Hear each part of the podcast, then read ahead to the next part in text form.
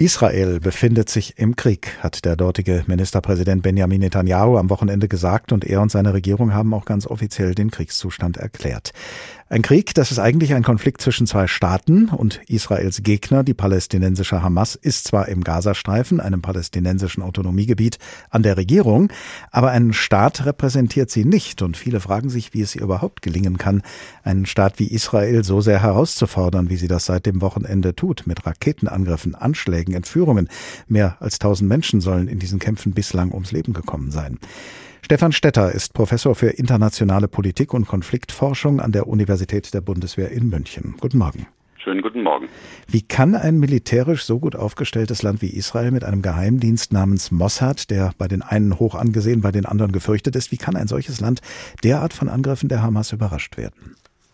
Es wird in Israel jetzt auch sehr stark diskutiert, warum äh, der Geheimdienst das nicht hat kommen sehen. Tatsächlich gab es äh, kaum warnende Stimmen, dass ein solcher Angriff äh, unmittelbar bevorsteht. Und es waren ja fürchterliche Massaker, die sich da zugetragen haben. Tausende von Israelis sind kaltblütig ermordet worden. Man kann das nicht anders als ein wirkliches Kriegsverbrechen bezeichnen, was die Hamas dort veranstaltet.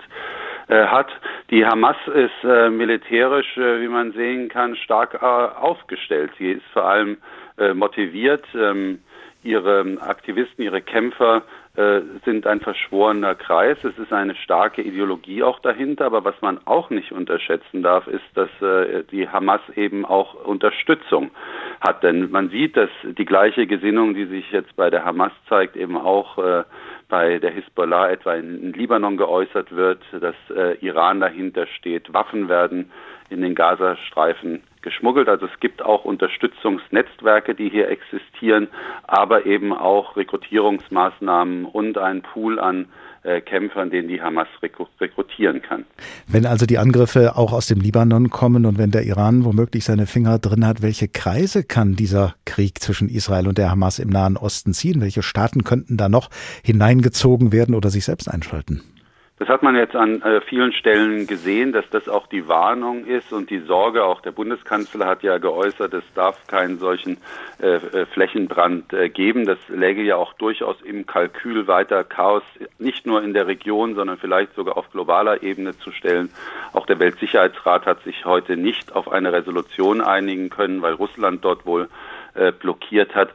Also das wird man sehen. Die Vereinigten Staaten haben ja auch schon äh, ihre ihre Flotte Richtung östliches Mittelmeer geschickt, um eben abzuschrecken. Man kann bisher sagen, dass sich diese Front im Norden nicht aufgetan hat. Mit der Hisbollah gab es einen, äh, einen Austausch, einen, einen, äh, einen, einen Waffenaustausch, ähm, aber ein Waffen, ein Schusswechsel, aber es ist noch nicht eskaliert und ich glaube, es wird jetzt sehr, sehr wichtig sein, auch eine solche Eskalation äh, auf andere Konfliktherde äh, zu verhindern, weil das dann noch schwerer zu kontrollieren ist als die jetzt schon ohnehin sehr schwierige und ja auch sehr bedrückende Lage.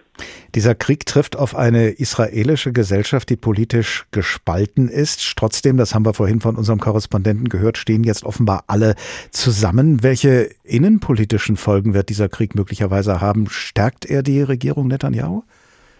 Das kann ich jetzt so ganz nicht sehen. Man wird sagen, also kurzfristig ist sicherlich jetzt das, was diskutiert wird, braucht es eine äh, breite Regierungsbasis, eine Art Einheitsregierung in Israel. Das, äh, glaube ich, scheint auch sinnvoll äh, zu sein, denn die Oppositionskräfte müssen hier, denke ich, einbezogen äh, werden. Das Land rückt jetzt zusammen. Das ist angesichts dieser, dieser, dieser dramatischen Bilder, die man äh, sieht, etwa ein Musikfestival, in dem viele junge Leute, darunter auch übrigens eine Reihe von Friedensaktivisten massakriert worden sind, nicht anders äh, zu erwarten. Aber es muss jetzt ja auch Politik gemacht werden und äh, diese Militärschläge, die von Israel kommen werden, die müssen geplant werden und äh, das muss äh, gemacht werden mit ähm, ja mit wirklich Wissen um die Verantwortung, die damit auch äh, einhergeht. Deswegen wird Israel jetzt zusammenrücken, das ist richtig, aber die äh, Fragen, um die es geht, auch in Israel innenpolitisch, die sind dadurch sicherlich nicht weg, aber die treten jetzt für einen Moment in den, in den Hintergrund. Aber die werden die israelische Gesellschaft äh, weiter begleiten. Sehen Sie denn auf internationaler Ebene irgendwelche Akteure, die zu einer Deeskalation beitragen könnten? Ja, das würde ich auf jeden Fall, das würde ich auf jeden Fall sehen. Das, die Schwierigkeit, die es auf dieser Ebene gibt, ist, dass die globale politische Lage hochgradig gespalten ist durch den russischen Krieg in der Ukraine, durch den Machtwettbewerb zwischen China und den Vereinigten Staaten und äh, andere äh, Phänomene.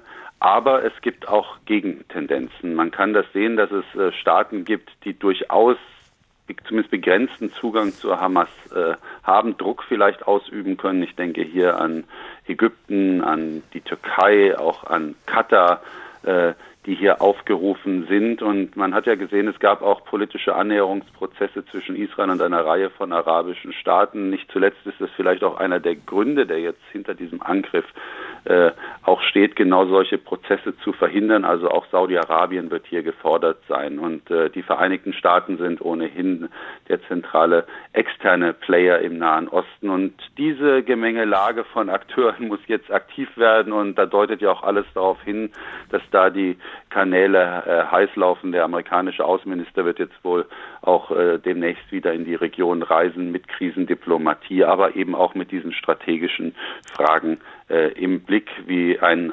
Ausbreiten, ein Weitertragen dieses Konflikts, was die Hamas ja möchte, verhindert werden kann.